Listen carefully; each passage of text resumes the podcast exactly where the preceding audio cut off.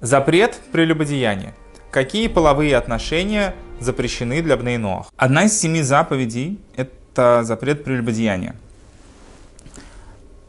Что подразумевается под этим запретом? Это то, что человеку запрещены половые отношения с определенными людьми и животными. А, эта заповедь не совсем простая. Потому что, по крайней мере, в современном обществе нету большого предубеждения против этой заповеди, против э, этих э, действий. И законодательно не все из них э, каким-либо образом, каким-либо образом осуждаются. В текущем законодательстве, ну, не всех стран, но некоторых стран нету, например, наказания там, за, за супружескую измену и вообще государство не так сильно лезет э, в постель к людям. Поэтому, несмотря на то, что ценности Торы через э, другие религии проникли в общество и стали для многих людей все-таки критериями моральных, тем не менее, это не говорит о том, что у людей есть четкое осознание того, что это такой же запрет, это также запрещено, как, например, воровство, как и убийство. То есть, когда люди говорят об этих вещах, для них нету, как бы, для них есть большая разница. Если человек что-то украл, это одна история. Если человек, э, не дай бог, э, переспал с чужой женой или, или наоборот, это как бы, конечно, осуждаемо, это измена, это разрыв отношений.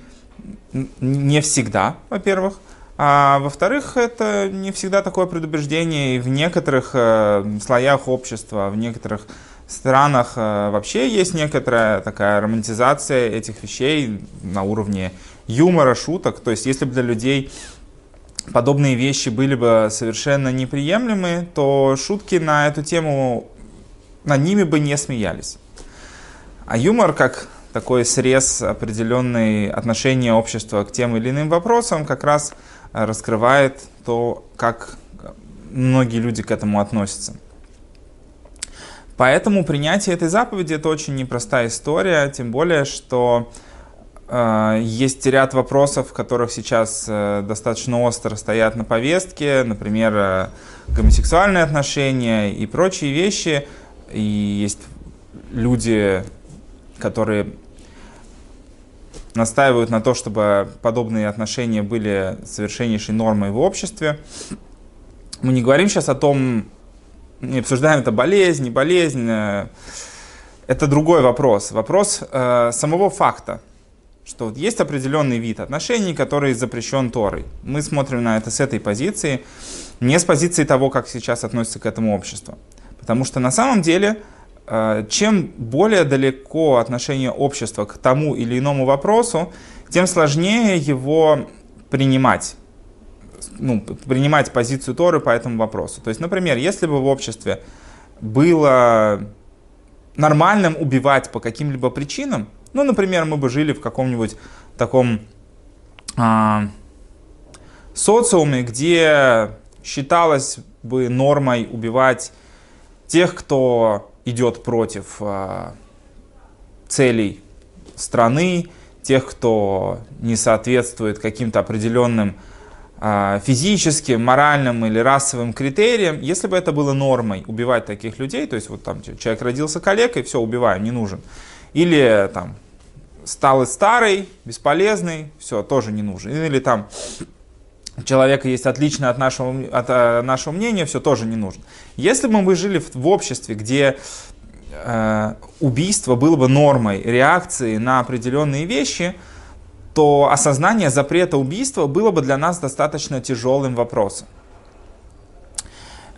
Я привожу это как некую параллель с тем, что такое отношение есть к вопросу э, запрещенных половых связей для человека – Потому что это вещь, которая в обществе как раз сейчас не является такой уж э,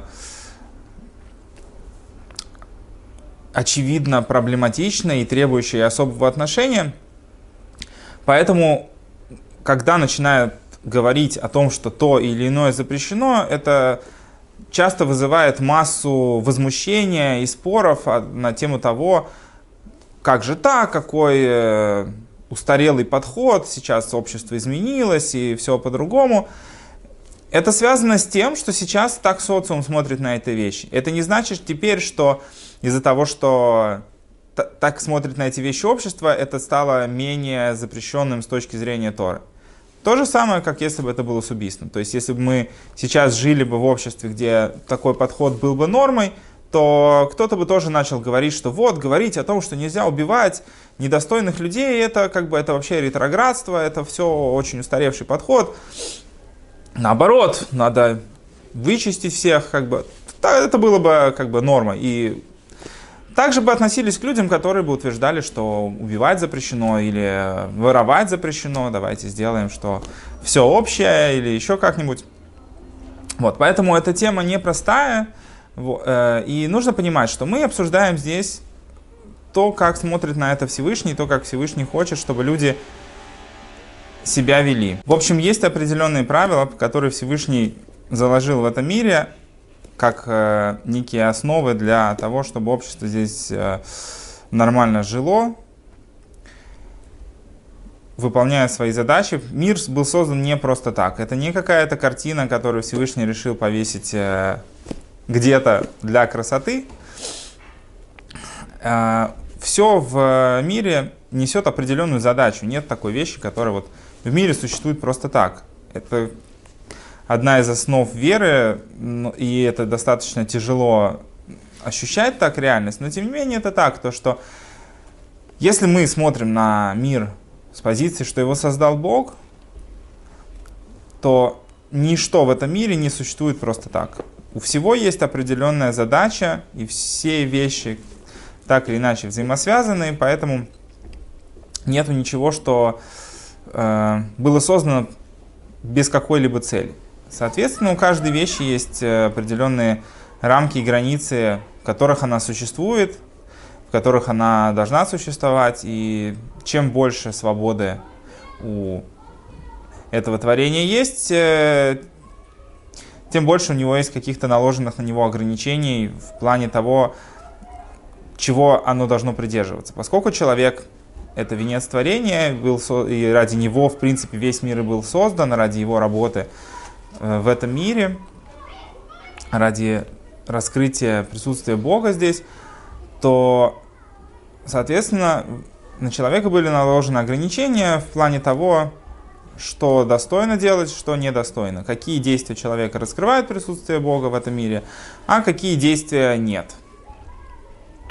Вот. И тема половых отношений, она также регламентирована с точки зрения Торы о том, какие отношения допустимы, а какие нет. Тем более здесь есть градации в плане того, что абсолютно точно запрещено, и за что человек по суду должен был бы быть осужден на смерть, или осуждается божественным судом на смерть за это, а, и вещи, которые просто недостойны поведения, может быть, они не осудят его на смерть, но тем не менее это тоже недостойное поведение в этом вопросе. Вот. Поэтому мы сейчас приступим к, разбору этой заповеди, что же подразумевается под запретом прелюбодеяния, какие из э, отношений человеку запрещены. Вот. Первый момент это то, что для Бнейноах запрещены именно фактические истории, запрещены шесть э, видов отношений. И за это человек в случае, если он будет э, на этом пойман и будут свидетели, и предстанет перед судом, суд должен осудить э, человека на смерть за подобные вещи. Кто, э, кто это? Кто подразумевается под запрещенные, э, запрещенными для человека, для, для мужчины, начнем с простого, для мужчины, какие отношения запрещены? Запрещено вступать в половые отношения с матерью, с женой отца, с э, женщиной, являющейся женой другого мужчины, с, со своей сестрой по матери, с другими мужчинами и с животными. То есть все эти персонажи запрещены для отношений полового характера. Мы видим здесь, что нету запрета Торы на вступление в брак и половые отношения с, для мужчины с сестрой по отцу. Вот. И несмотря на то, что все эти вещи, они изначально из того предложения в Торе, которое про них говорит, они высказаны по отношению к мужчине, тем не менее, а, к женщине также относятся все эти запреты. То есть все то же самое, только со стороны женщины, также запрещено. Как это видно из предложения, когда говорится о том, что мужчина оставит свою мать и э, прилепятся к своей жене и станут единым, э, единой плотью, имеется, э, употребляется множественное число. Не, не мужчина станет с ней единой плотью, а станут они вместе. То есть к женщине относятся те же критерии запретов э, отношений, так, э, так же, как и к мужчине. То есть, что мы из этого видим? Что для Бнейноах запрещено для женщины отношения со своим сыном, сыном своего мужа, даже если муж уже умрет или разведется с ней. А, запрещены отношения с, со своим братом по матери, с другим мужчиной, если женщина находится в браке, и вступать в отношения с, с животными. То есть во всех этих вопросах а, закон по отношению к женщине будет такой же, как и по отношению к мужчине. То есть как мужчине это запрещено, так и женщине. И запрет распространяется на мать человека, даже если она не была женой его отца. А запрет жены от, на вступать в отношения с женой отца распространяется даже в том случае, если она не его мать и даже после смерти своего отца. То есть это важно понимать, потому что, по идее, если отец э, женился на ком-то другом и умер, то в данный момент эта женщина не является уже его женой. И получается, что для конкретного человека это может быть совершенно как бы посторонний человек. Тем не менее, если эта женщина была женой его отца, то для человека вступать с ней в половые отношения запрещено. Вот. Ну, здесь есть важный момент, то, что это будет э, иметь значение в том случае, если Э, эта женщина была действительно женой отца. Это не какая-то случайная связь, а именно, если она фактически была женой отца, тогда она запрещена его детям. То же самое будет касаться, если это была ну, наложница, любовница от, отца в отношении к его сыну, она будет запрещена, если они жили какое-то время вместе. Сестра по матери э, запрещена даже если эта сестра не, не от его отца, а из какой-то тоже случайной связи, тем не менее, если это э, его сестра по матери, она будет запрещена человеку вступать с ней в половые отношения. Еще важный момент, то что эти отношения будут запрещены даже для раба. Здесь есть важный момент, и то, что человек, находящийся в рабстве, хозяин вправе дать и предоставить ему жену, чтобы у них рождались дети, чтобы увеличивать свое имущество. В принципе, человек, который, ну, законы рабства, мы еще поговорим об этом, э, несмотря на то, что в наше время э, ну, рабство запрещено и не является нормальной, как бы, системой человеческих взаимоотношений, тем не менее есть определенные законы и требования, как Тора смотрит на законы рабства. Не будем на них, как бы, наверное, сильно останавливаться. Вот. Тем не менее, нужно понимать, что если бы такая система существовала, такое было бы отношение к этому.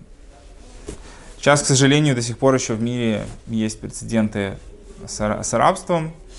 Вот, и, к сожалению, эта тема еще до конца не искоренена. Есть еще э, запрещенные отношения, про которые нет прямого указания, то есть они напрямую не прописаны э, в Торе, не учатся напрямую из посоха, тем не менее они запрещены для Бнейноах. Это э, сестра матери, то есть сестра матери, в принципе, не написано, что она запрещена, но э, то есть это не, не написано в посоке, но тем не менее сестра матери тоже запрещена для э, половых отношений.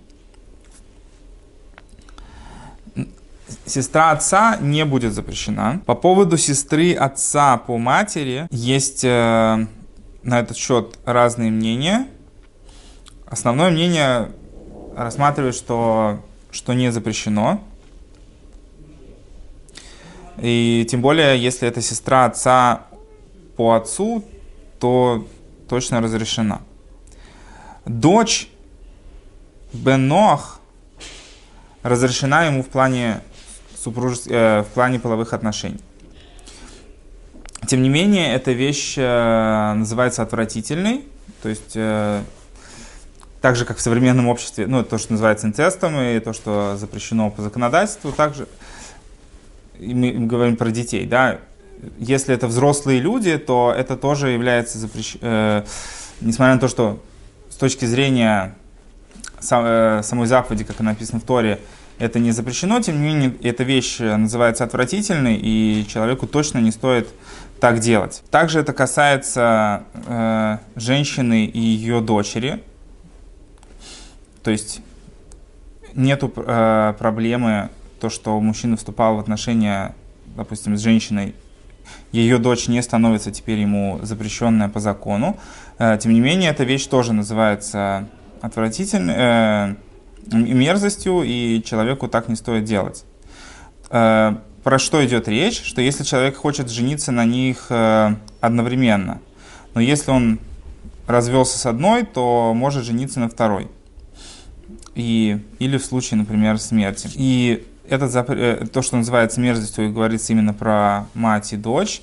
Если же это там, бабушка и внучка, то такой проблемы нет. Жена дяди, жена брата, жена сына не запрещена для бнейнох.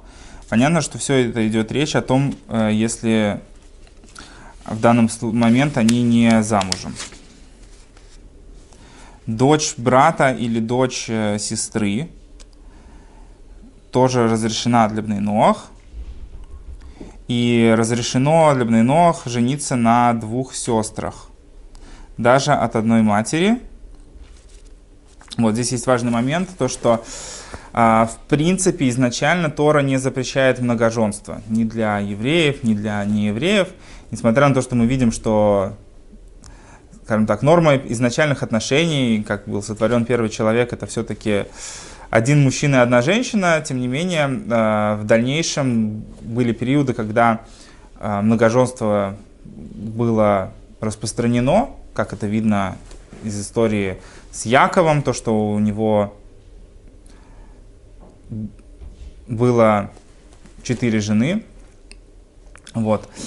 Тем не менее, уже давно существует запрет на многоженство по постановлению мудрецов – и, в принципе, ну, может быть, если человек проживает в, э, в тех странах, где нормы общества приветствуется многоженство, то есть все люди воспринимают это как нормальные отношения, э, в этом нет проблем. Если же человек э, живет в странах, где многоженство запрещено, то, в принципе, это не самый, скажем так, правильный подход к построительству семьи, потому что ну, если это не является нормой для людей, проживающих в данном месте, то вряд ли из этого получится что-то хорошее, как это, к сожалению, видно из э, каких-то случаев, где люди пытались так делать. Те родственные связи, которые были перечислены здесь, о том, что они в принципе разрешены, то есть начиная с э, то, что мы перечислили как э, то, что называется мерзостью, и то, что человеку не стоит э, делать, несмотря на то, что они не являются, э, не перечислены в числе шести заповедей, и суд не наказывает за них смертной казнью. Тем не менее, если таково было решение суда в данной стране, ограничить эту вещь и, запрещить, и запретить ее запретить, например, часть этих э, связей полностью или частично и ввести наказание за это, то они могут это сделать.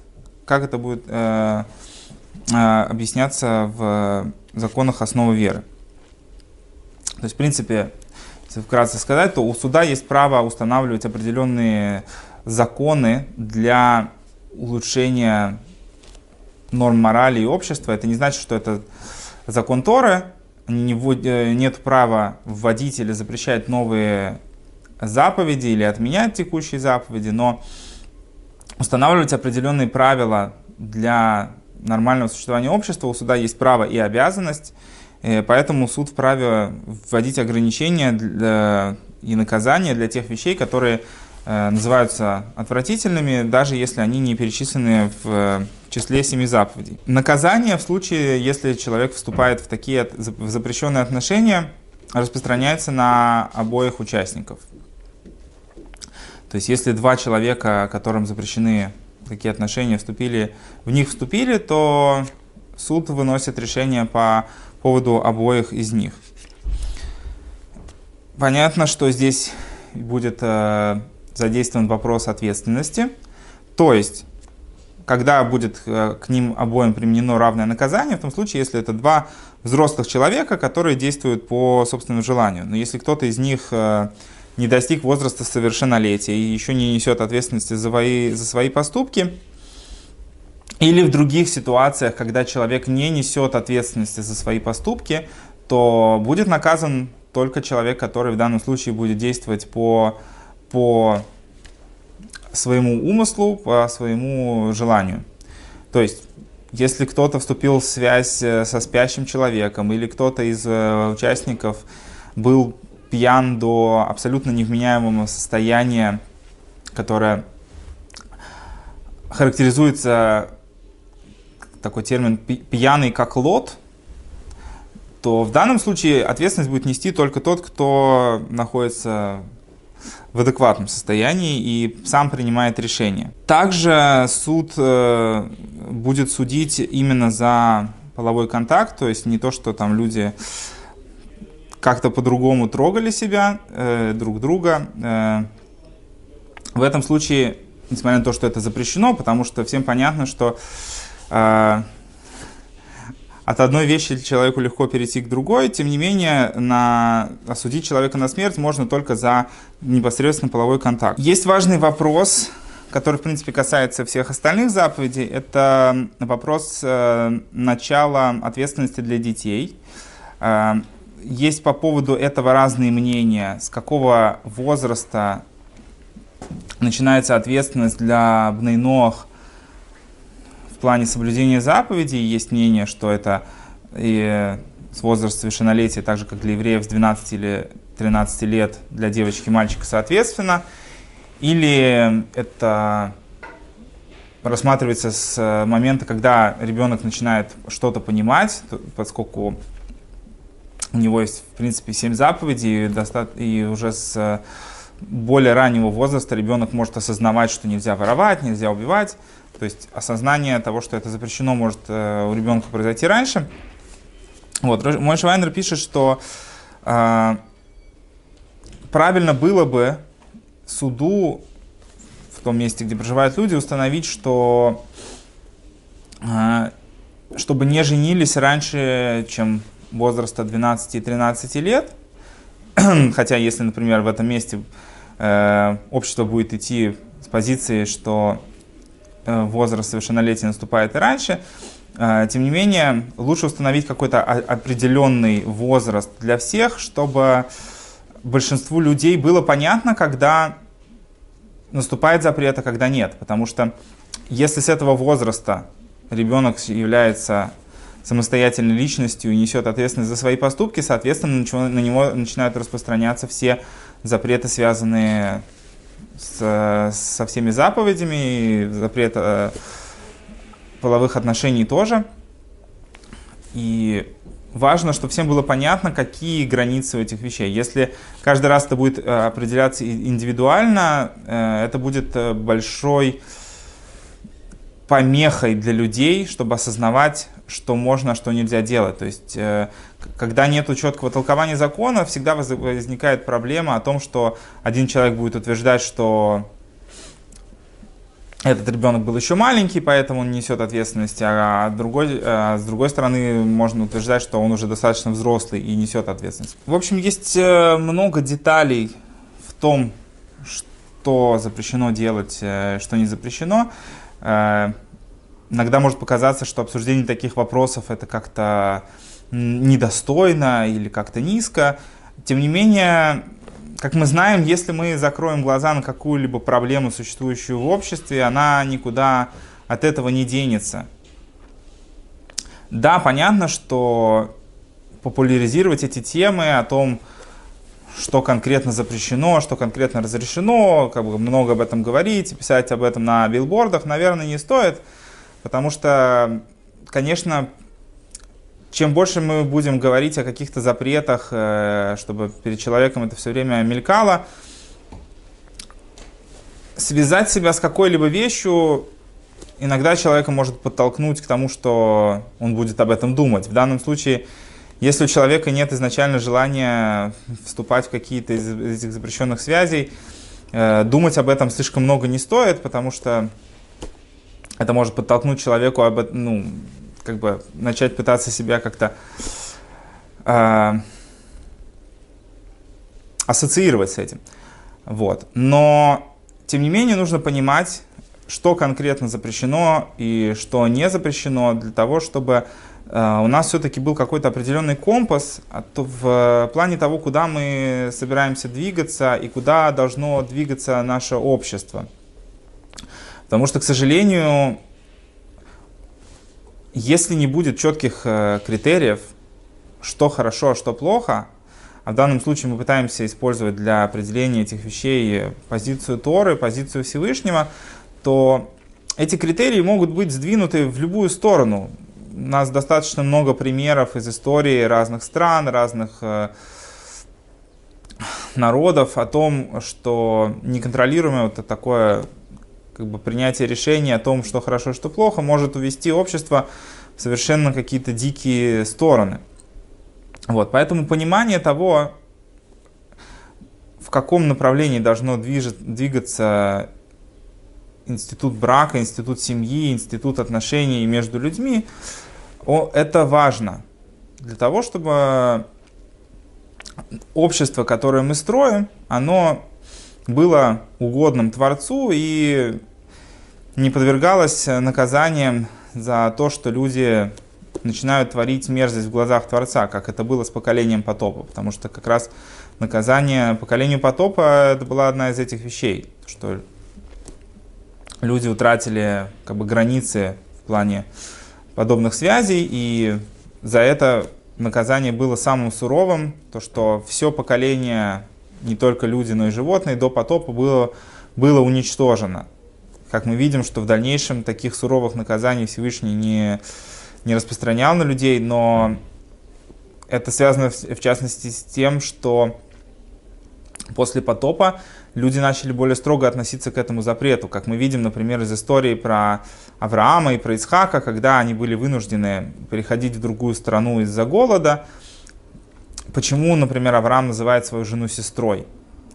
Потому что он знал, что в той стране, куда он идет, люди более трепетно относятся к запрету запрещенных половых связей, что нельзя брать чужую жену, но при этом недостаточно строго относятся к запрету убийства. Поэтому он знал, что если он скажет, что он ее муж, а ее захотят забрать кому-либо в жены, то не будет для них большой проблемой убить его, соответственно, она станет свободной женщиной и не будет запрещена. С другой стороны, если он называет себя ее братом, то его, по крайней мере, не убьют за это. То же самое происходит с Ицхаком. Ну, это отдельная история. Не будем сейчас разбирать все это целиком. Тем не менее, мы видим, что может быть такая ситуация, что эти запреты в обществе будут более строгими, чем запрет убийства. В нашем э, обществе текущем сейчас, ну, по крайней мере, в этой стране, это не так. И стоит уделить этому внимание, потому что, живя в таком обществе, мы впитываем в себя то, как сейчас э, люди смотрят на эти вещи. Тем более, если эти вещи будут э, популяризироваться какими-то определенными группами о том, что хорошо и что плохо. И человек должен быть очень аккуратен и стараться выстроить свое отношение к этому с позиции Торы. В данном случае это будет тяжелее, потому что сейчас нет таких критериев в обществе, которые бы человеку это помогали сделать. Как бы. То есть, если, например, воровство и убийство будет осуждаться, то эти вещи могут быть, наоборот, как-то героизироваться. Вот. Поэтому это непростая тема. Нужно знать, что запрещено, что разрешено. О том, что делать людям, у которых есть с этим проблемы, мы поговорим в другой раз.